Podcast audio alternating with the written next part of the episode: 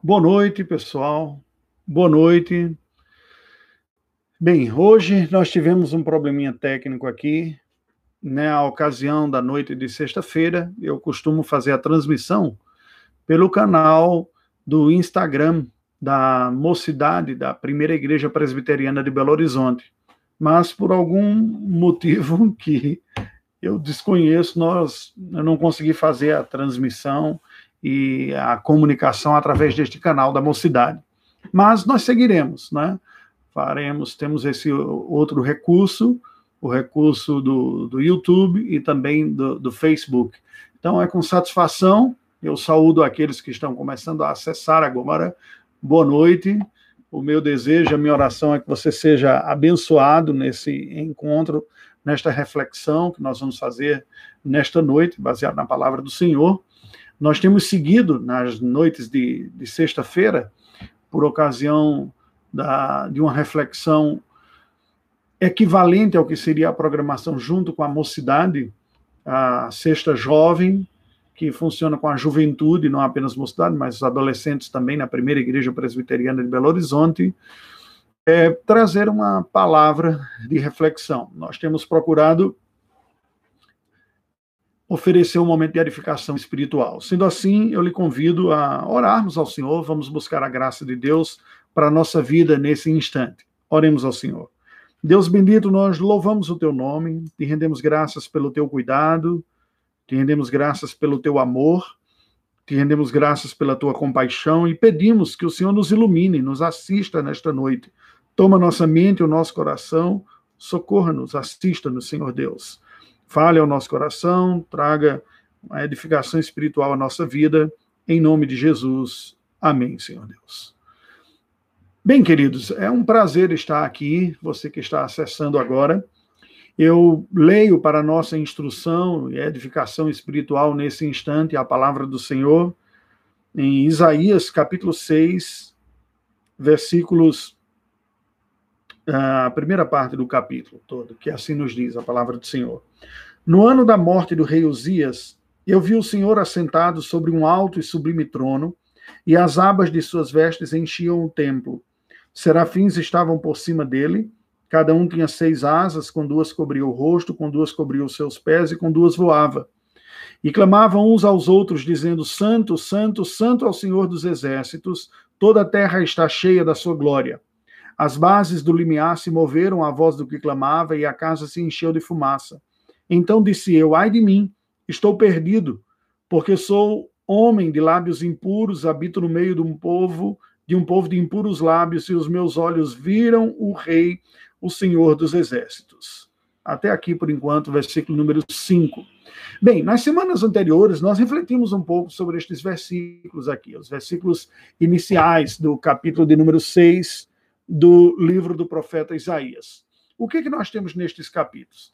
A visão que Isaías teve do Senhor no trono. Esta visão está sendo descrita aqui.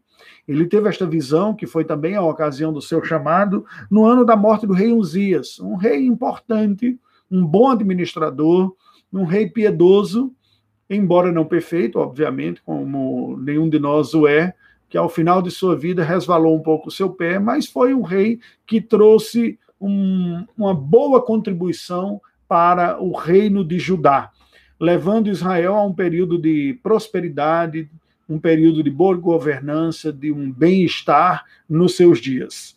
E o sentimento de orfandade, de insegurança, abateu-se sobre o povo que estava muito feliz com a administração de, de Osias e se sentindo é, abençoado e feliz com, com a sua boa governança.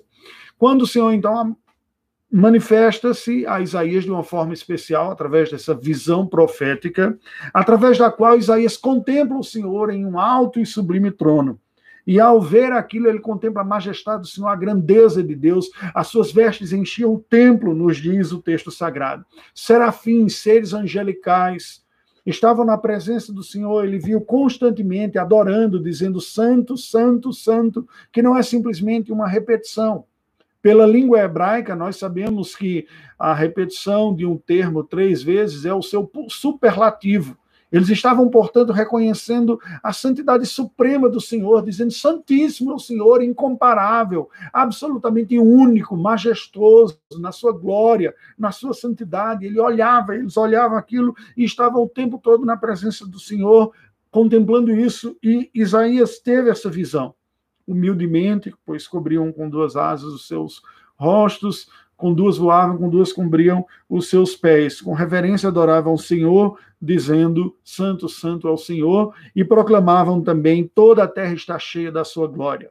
Essa visão majestosa de Deus, da sua glória, da sua majestade, do seu poder, do seu favor, encheu o coração de Isaías, assim como ele viu essa visão da sua glória, da glória do Senhor Deus tomando conta de todo aquele templo, a partir daquela imagem comum no Antigo Testamento, que a manifestação da glória de Deus se dava pela fumaça tomando conta do tabernáculo, do templo, e aqui nessa visão também. O impacto disso na vida de Isaías foi imediato. Ele olha para si mesmo com uma leitura mais refinada sobre a sua condição espiritual e ele percebe melhor o seu próprio pecado ele percebe práticas que tolerava normalmente, é, uma vez que eram práticas ah, aparentemente corriqueiras na sua geração, quanto ao uso de palavras e expressões é, não apropriadas, e ele diz: Eu sou um, ai de mim, eu estou perdido, eu sou um homem de lábios impuros e habito no meio de um povo de impuros lábios também. Então Isaías tem essa convicção mais profunda do seu pecado, ao mesmo tempo que ele olha para o Senhor Deus, e é por olhar o Senhor Deus que ele tem essa concepção mais profunda. Ele diz: Os meus olhos viram o Senhor. Deus se revelou a mim, esse Deus santíssimo, cuja santidade e pureza é reconhecida com humildade até por seres sem pecados como os serafins. E eu que tenho pecado estou olhando então, há um agudamento, há um aprofundamento de convicções quanto às suas inadequações e quanto às perfeições de Deus aqui. E foi desta forma que nós é, trabalhamos até a semana passada. Eu espero hoje, com a graça do Senhor, caminhar e desenvolver até o final deste capítulo aqui, considerando algumas outras reações, reações ou respostas de Isaías à visão do Senhor no trono. Olha o que a palavra de Deus nos diz, continuando. Ele diz: Então, um dos serafins voou para mim, trazendo na mão uma brasa viva, que tirara do altar com uma tenaz. Com a brasa tocou a minha boca e disse: Eis que ela tocou os teus lábios, a tua iniquidade foi tirada e perdoado o teu pecado.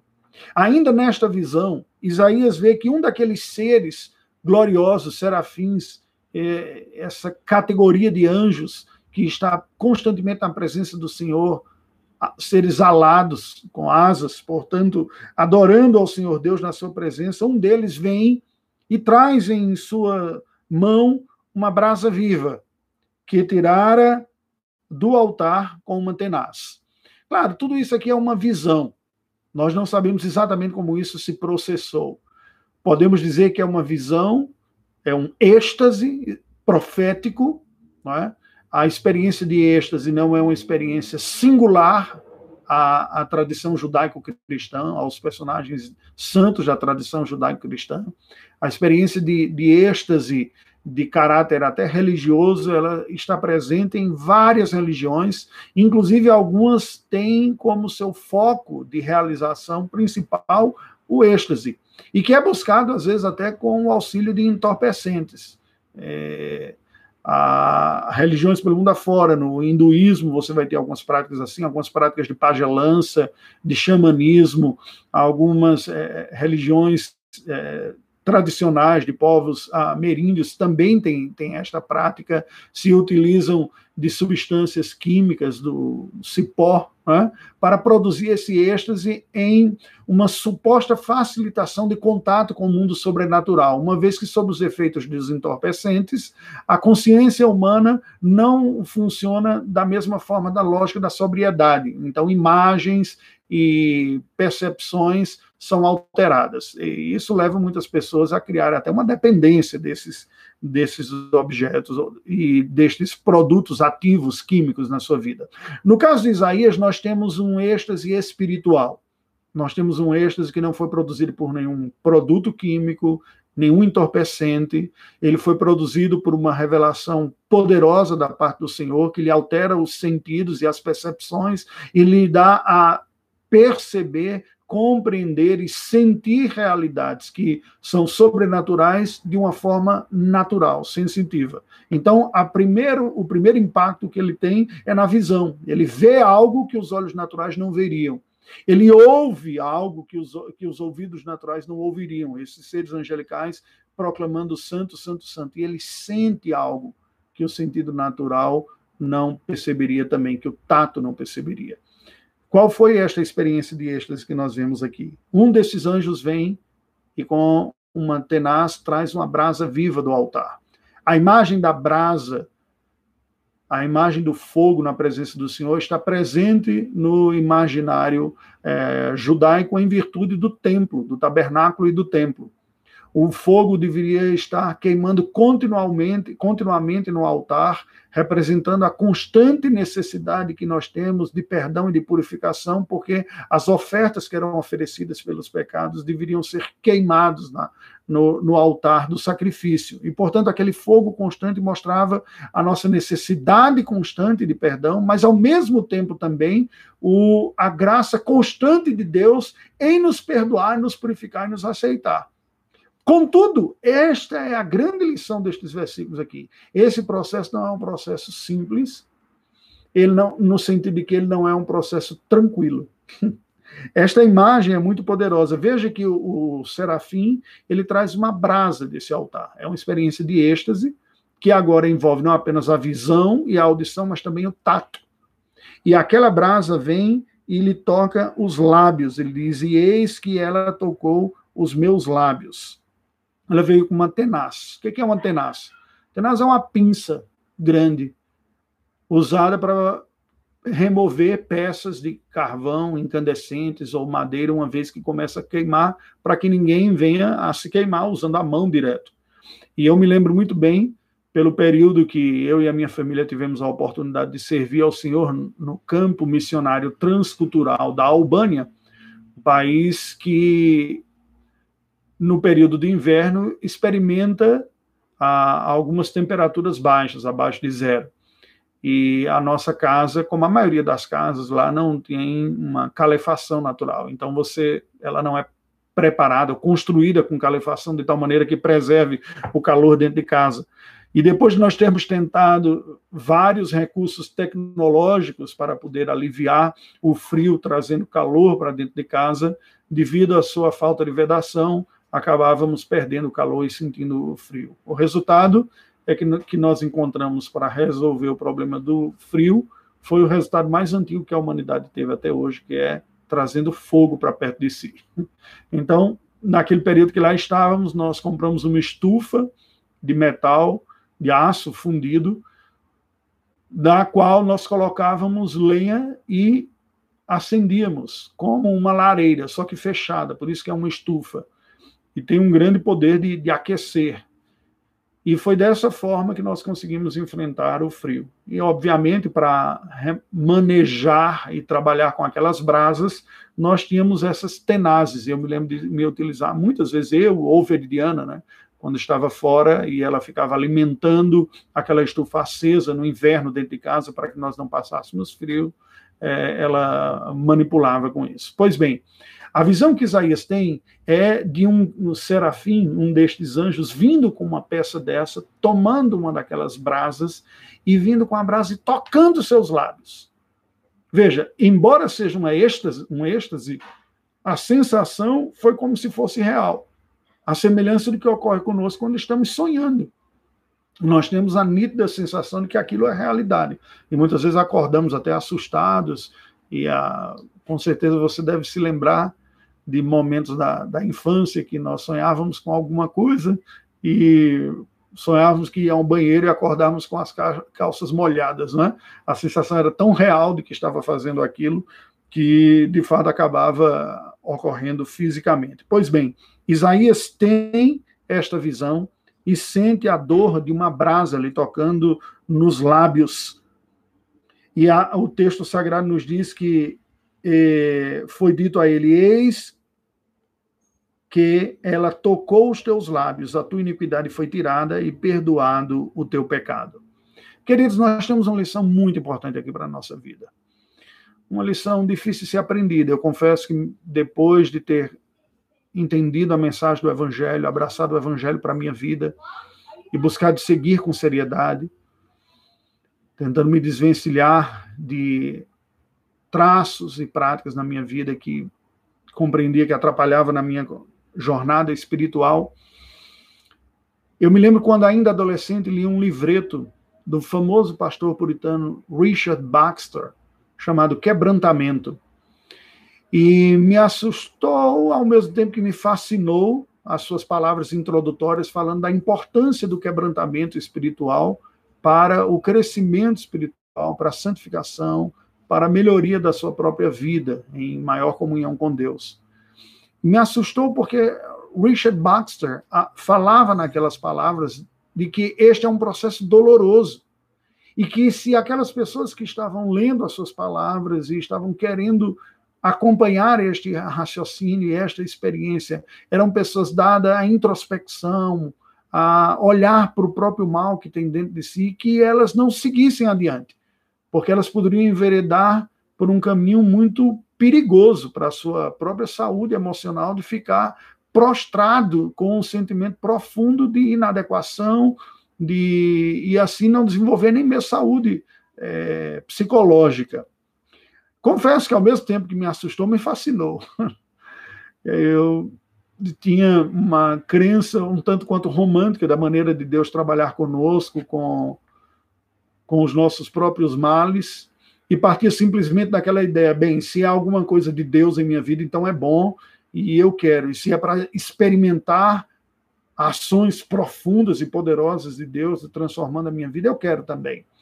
Mas era um tolo, era um adolescente tolo, sem uma compreensão precisa destas coisas, é tanto que acabei me afastando um pouco daquela ideia, associando algum tempo posteriormente até um dos traços do puritanismo inglês como uma, uma figura de uma espiritualidade mais mórbida, como ficou para a história.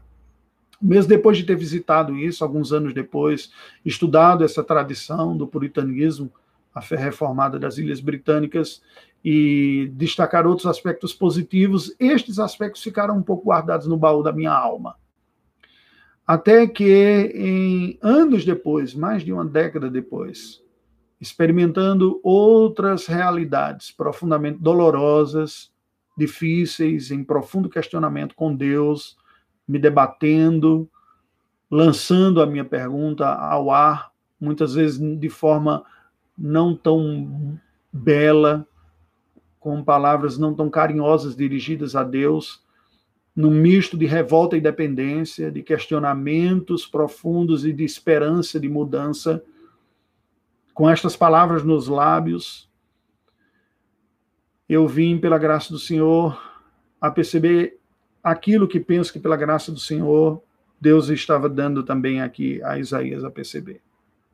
Veja que Isaías reconhece aspectos da sua vida espirituais que não expressavam a santidade de Deus, que não comunicavam a piedade, o bem, mas que não eram percebidos normalmente por ele, porque ele estava numa espécie de senso comum cultural dos seus dias.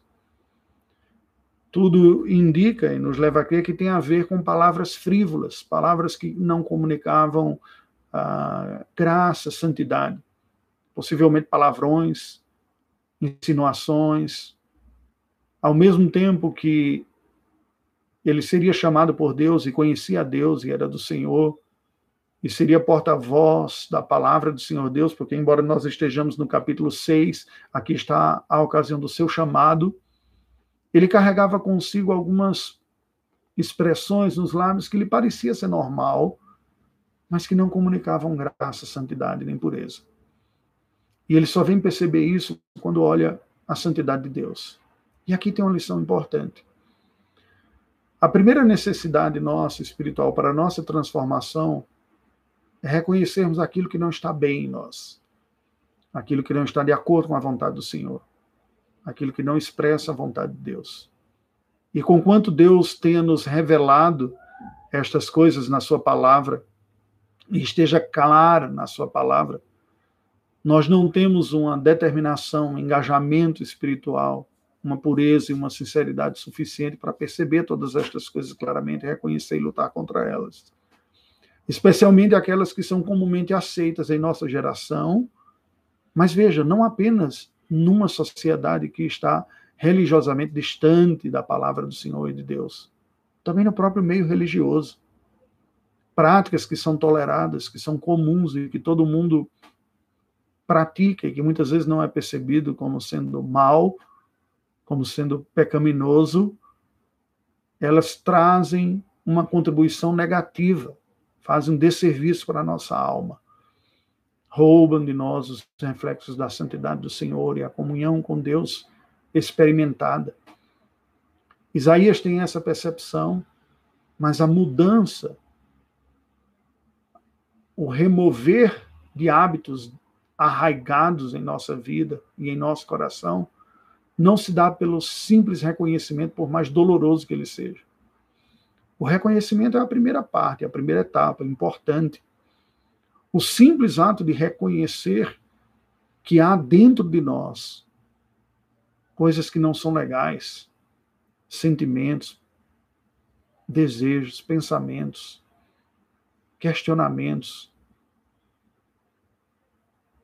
Aquelas coisas que se travam dentro do coração, elas são profundamente necessárias serem reconhecidas.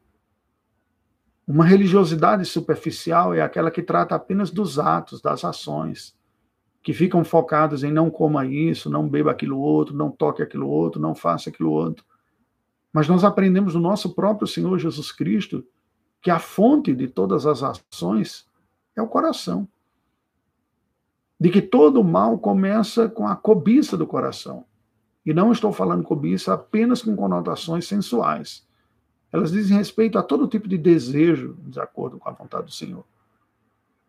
Então, tudo aquilo que se passa lá dentro, que criou um hábito, que se enraizou, se tornará possivelmente, e muito comumente, dificilmente desalojado do nosso próprio coração. E por isso esse processo de santificação demanda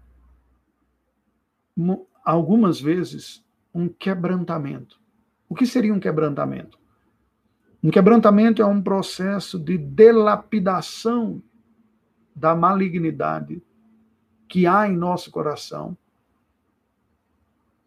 como uma cirurgia na alma que a graça divina opera para remover essas células cancerígenas morais, fazendo sem anestesia.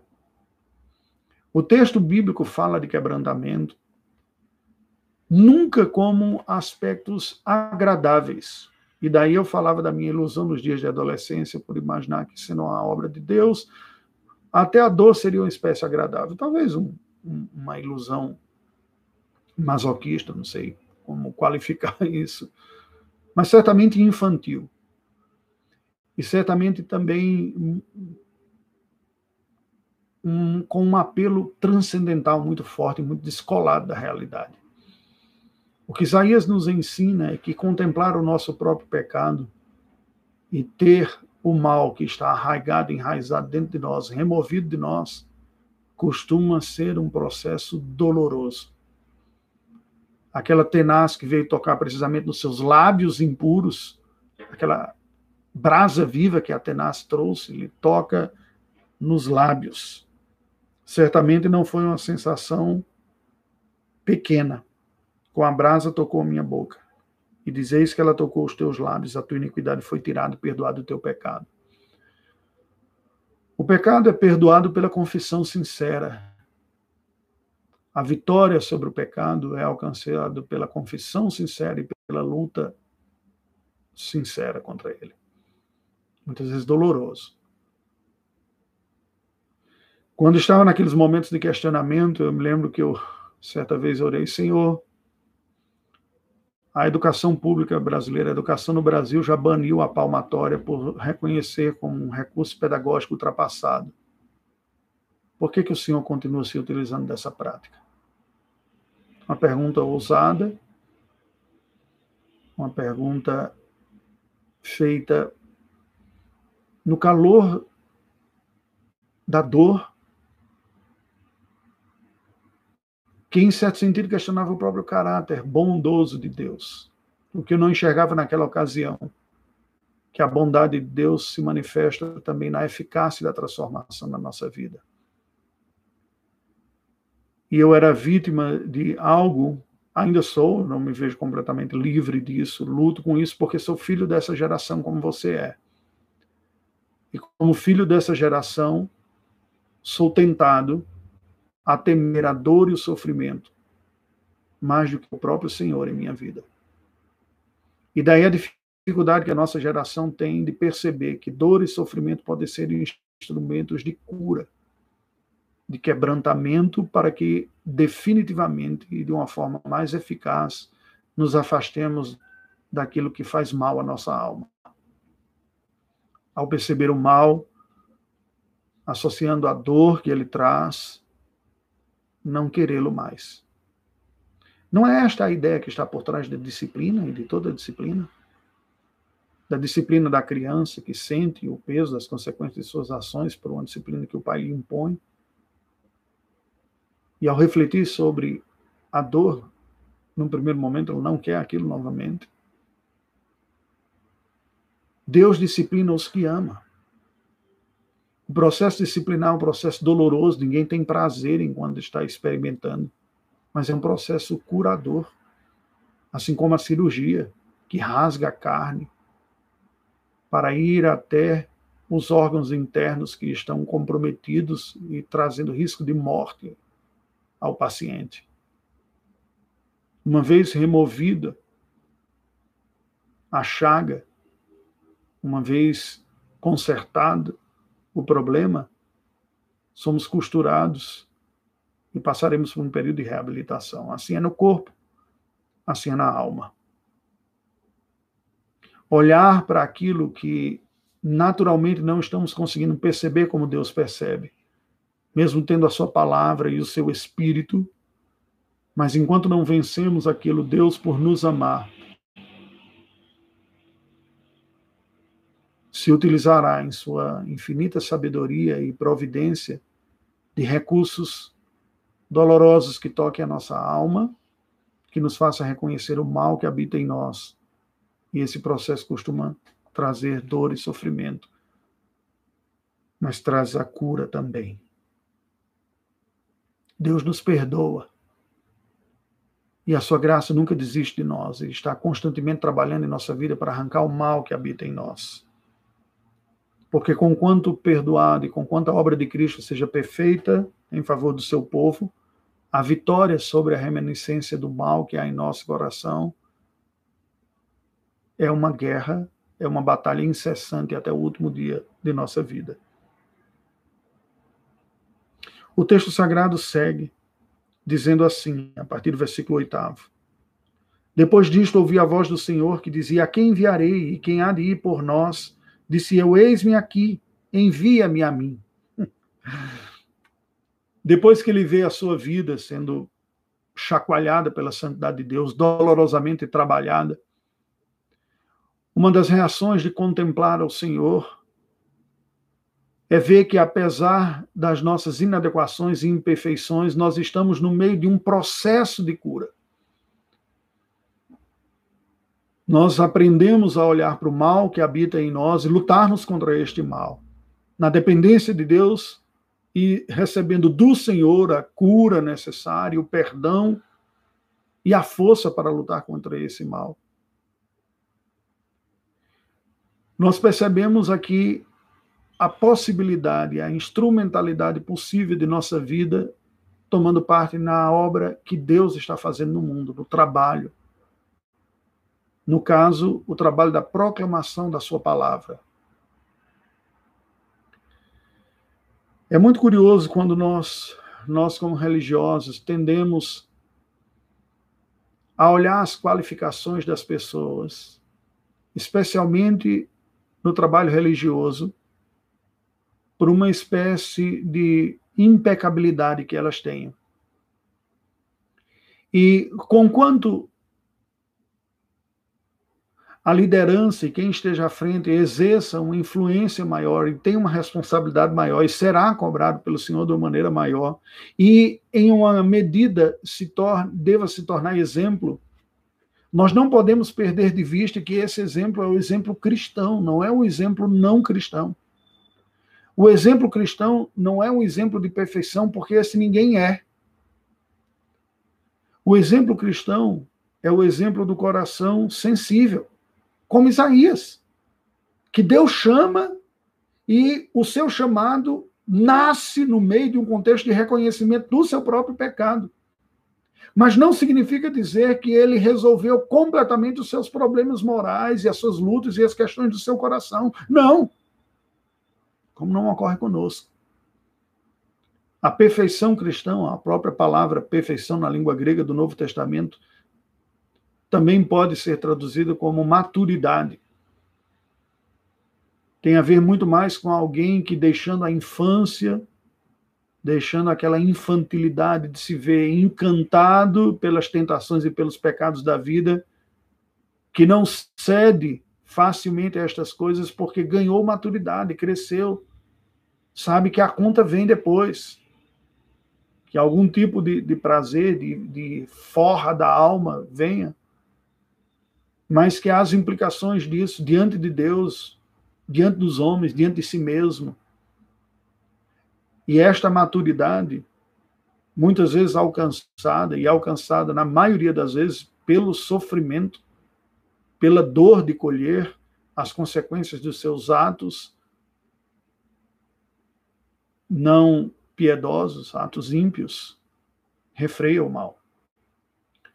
Eu tenho dito para algumas pessoas que gostaria eu de que todas as vezes que não me entreguei à tentação foi tão somente por amor ao Senhor, à sua santidade e pela glória do seu nome.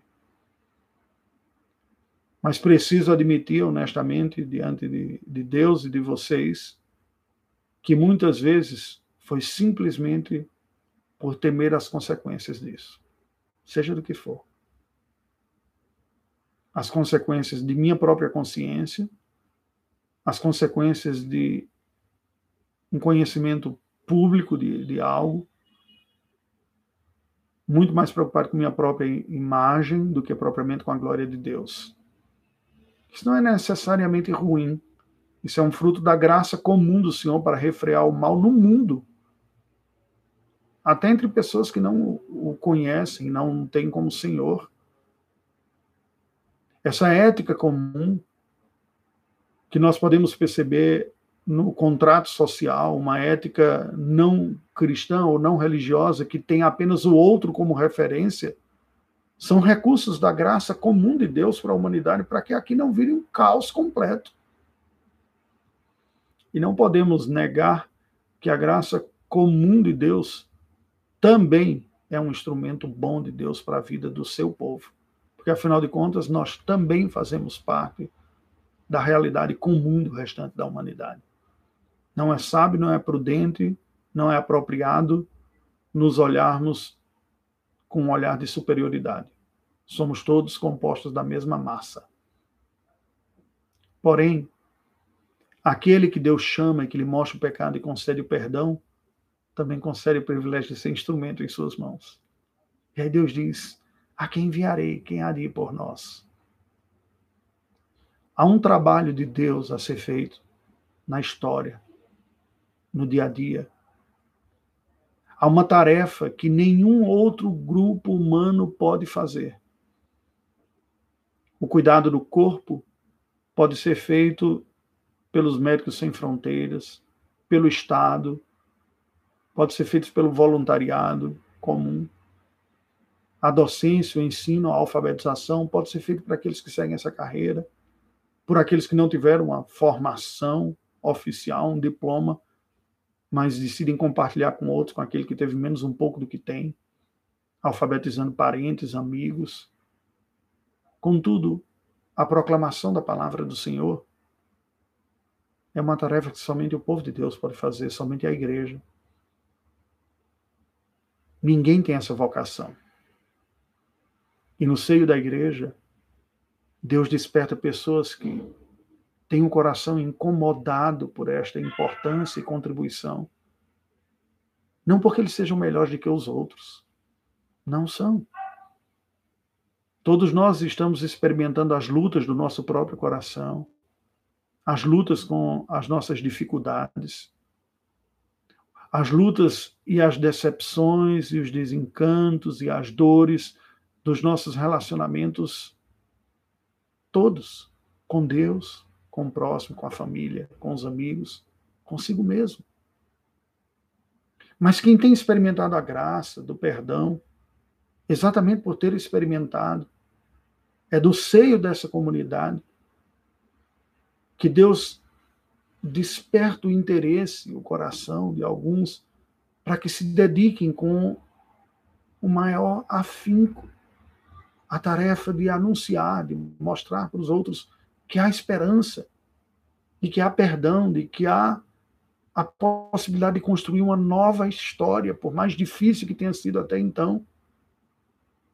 Por mais que acumulemos os percalços e as consequências de escolhas atabalhoadas que fizemos na nossa vida, com o perdão da graça de Deus, nós podemos experimentar uma leveza de alma e uma nova realidade.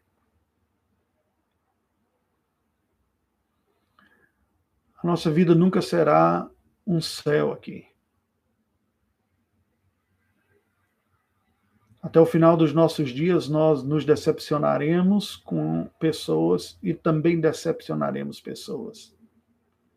Mas é encantador ver que na palavra de Deus, corações contritos, apertados, humildemente reconhecendo suas falhas, confessando diante do Senhor, recebem perdão, graça e se tornam instrumentos às vezes mais fortes na mão mais poderosos, por falar de algo que tem experimentado com tanta vitalidade para a vida de outros.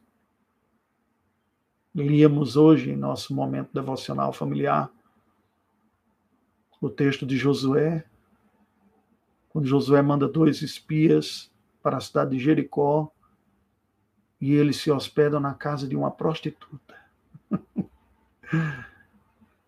e aquela prostituta os acolhe e diz: Olha, eu tenho, temos ouvido o que Deus tem feito. E eu queria que você se lembrasse de nós. E de toda a cidade de Jericó. Somente a casa e a família daquela prostituta foi poupada e salva. Por quê? Diz o texto de Hebreus, porque ela creu. A religiosidade natural, a sociedade natural, muito provavelmente olharia para uma prostituta e dizia diria: de todas as cidadãs e dos cidadãos deste lugar, esta é a mais indigna. Nenhum de nós que somos pais, quando temos os nossos filhos em nossas mãos e os vemos crescer, e começamos a vê-lo chegando na adolescência e demonstrando interesse pelo sexo oposto, nenhum de nós deseja, ora e gostaria e sonharia que seus próprios netos fossem frutos e filhos de seu filho com uma prostituta ou com um prostituto.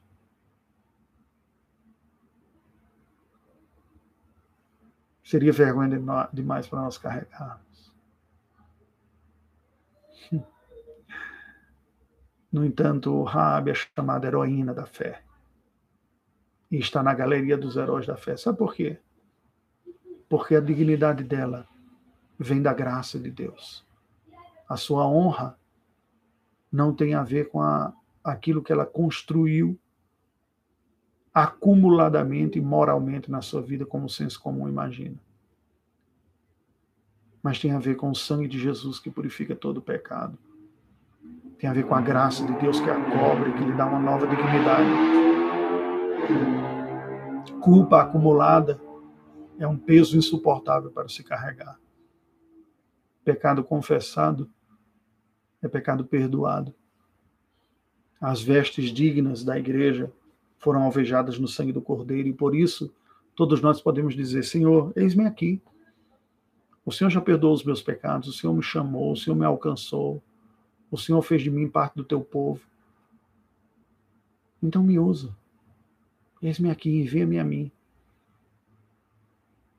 Aqueles que me conhecem um pouco sabem que o maior fascínio do meu coração e desejo é poder tomar parte desta obra de Deus, ir compondo a sua igreja dos quatro cantos da terra, atraindo a si, trazendo para si pessoas com as histórias as mais distintas, tão somente feitas filhas de Deus e conhecedoras da graça, do amor, do perdão pelo Evangelho. Fascina-me tomar parte desta obra numa escala mundial. participar de uma adoração com pessoas de outras nações, línguas, saber que há tantas coisas que nos diferenciam, mas que aquilo que nos une e nos torna iguais como filhos de Deus é o perdão de Deus, a graça e o amor do Senhor, é fascinante. Por motivos que até hoje eu não entendo perfeitamente, eu ainda não tenho tido a oportunidade de vivenciar permanentemente isto. Mas oro por isto. Meus amigos mais chegados, todos estão envolvidos neste tipo de atividade. E aspiro, se for da vontade do Senhor, da sua graça, me dar novamente esta experiência. Entretanto, você não precisa ir para o outro lado do mundo. Há pessoas que Deus colocou próximos a você, é isso que eu tento lembrar, a mim mesmo gostaria de lembrar. Que tem sofrido, que tem passado por aflição também, que não sabe o que fazer com suas culpas, com suas memórias negativas, com o acúmulo das consequências das suas escolhas. E que você pode ser um instrumento nas mãos de Deus. Ao falar da mesma graça, do mesmo perdão, do mesmo amor que você tem experimentado, para que ela também experimente. Não porque você seja melhor ou ela seja pior, mas simplesmente porque você já experimentou esta graça e tem experimentado. E há pessoas que desconhecem essa cura. Vamos orar ao Senhor. Deus bendito, toma nossa vida em tuas mãos. A minha fé é mais frágil do que eu gostaria de admitir. O meu coração, as expectativas da minha mente estão mais repousadas em circunstâncias e na capacidade de enxergar a viabilidade dos meus planos e sonhos do que em ti, Senhor. É muito doloroso para mim admitir isso. É difícil admitir que meu coração mais dói por não encontrar a plena satisfação no Senhor, ou uma satisfação maior do Senhor do que em circunstâncias. Esse processo doloroso é fruto de tua graça, que me faz perceber que há outras realidades que concorrem com meu coração, fazendo suas falsas promessas de satisfação, de tranquilidade, de segurança. Perdoa-me. Não permitas que o medo da dor e do sofrimento de olhar para as áreas mais escuras de minha alma me leve a fugir desta confrontação. Mas se peço por mim, por aqueles que estão ouvindo esta palavra agora, toma-nos em tuas mãos. E com a tua mão segura na nossa, de uma maneira a nos oferecer segurança, entra nesses recônditos de nossa alma conosco. Capacita-nos a enxergar, perceber aquilo que nos tem trazido medo, desconforto, dor, tristeza. Ajuda-nos a ver quais têm sido as nossas falhas recorrentes e por que elas têm sido recorrentes Que falsas promessas temos dado ouvidos? Ó Senhor Deus, te louvamos pelo teu Filho Jesus e pela obra gloriosa que ele realizou na cruz do Calvário, que nos purifica, nos perdoa, nos reconecta a Ti, nos coloca no seio da tua família, em comunhão contigo. Tu conheces as nossas lutas, nossas impotências, nossas incompetências. Encha-nos com a tua graça, com o teu favor e usa-nos como instrumentos do bem na vida de outras pessoas, do teu amor, do teu evangelho. Esta é oração que te fazemos em Cristo Jesus. Amém. Meu querido, minha querida, foi um prazer estar com você hoje. Amanhã eu não terei uma palavra para entregar para você, haverá uma outra programação, mas fica o convite para as nove horas da manhã pelo mesmo canal no YouTube, para nós termos um momento de reflexão sobre as boas obras. Né? O que são as boas obras? Como nossas boas obras podem se tornar aceitáveis diante de Deus e como fugir daquela tentação de se achar melhor, de se considerar superior. Nós veremos isso na próxima manhã de domingo, às nove horas. Você que está acompanhando pelo Facebook, eu lhe convido a visitar o meu canal no YouTube, a se inscrever e assim, toda vez que for produzida uma live nova, você será avisado. Se esta mensagem lhe abençoou, compartilhe com outras pessoas. Que Deus te abençoe. Lembre-se de orar por nós também, porque assim como você, também sou de carne e osso e sinto os efeitos dessa quarentena. Parece já ser insuportável. É? Que Deus nos dirija a vida e o coração. Um beijão. Deus abençoe.